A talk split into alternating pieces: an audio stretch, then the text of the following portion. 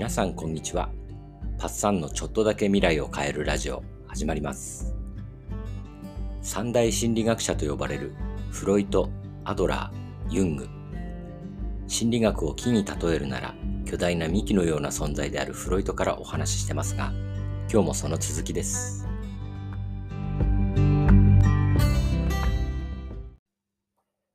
フロイトが臨床医師として神経症の患者に接していく中で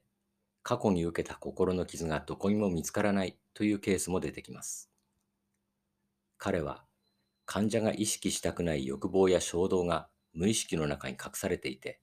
それを抑圧しようとするあまり神経症を引き起こしているのではないかと考えました。中でも特に注目したのは性欲でした。これは画期的な理論でしたが、非常に多くの反発を受けた。昨日はそこまでお話ししました。20世紀の初め、今から100年ちょっと前の話ですから、賛否両論すごかっただろうと思います。それまで性欲というものは大人の男性にだけあるものと思われていたそうですし、フロイトが相手にするのは上流階級の紳士淑女です。さらにフロイトは、幼児にも性欲があると唱えていますから、反発は相当激しいものだったでしょう。フロイトの言う幼児の性欲はしかし、大人のものとは違っています。おっぱいを吸う唇や、親と触れ合う肌、うんちをする肛門など、体の広い部分から性的快感を得ているとしています。そして、異性の親を愛する気持ちが芽生え、そのため、同性の親を邪魔に思う気持ちが生まれます。しかし、同性の親も愛しているため、無意識の中で葛藤が起こる。これがよく言われるエディプスコンプレックスです。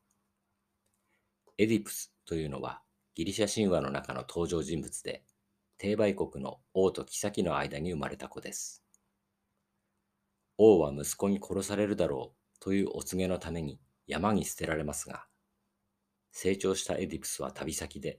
そうとは知らずに父親である王を殺してしまいます。そして知らずに実の母と結婚してしまうんです。後に真相を知ったエディプスは自身の両目をついて潰し、放浪の末に死ぬという結末を迎えます。この神話は全ての人の無意識の願望を示しているのいるのだとフロイトは説明しています。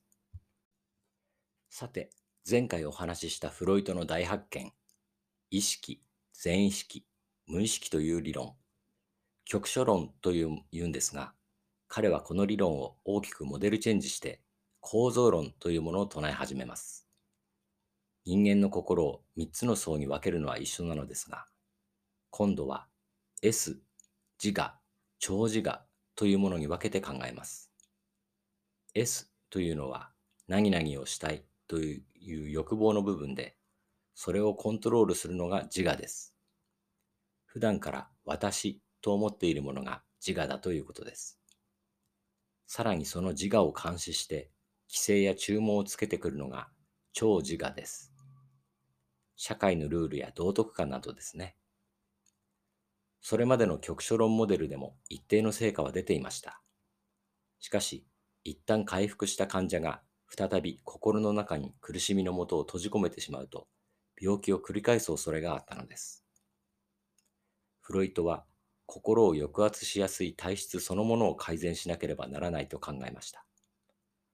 暴れ馬のような S をうまく制御し、時にはのびのび走らせてやることも必要です。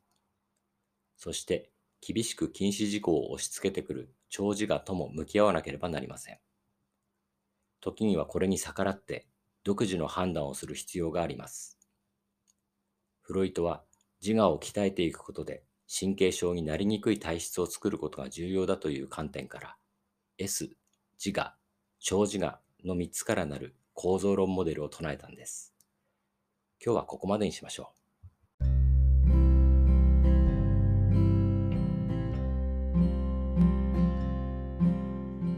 フロイトの唱えたエディプスコンプレックス。もう少し補足したいところですが、それはまた次回お話ししましょう。次回はフロイトからアドラーへと比較して話を進めたいと思います。それでは皆さんの未来がちょっとだけ良くなることを願って、バイバイ。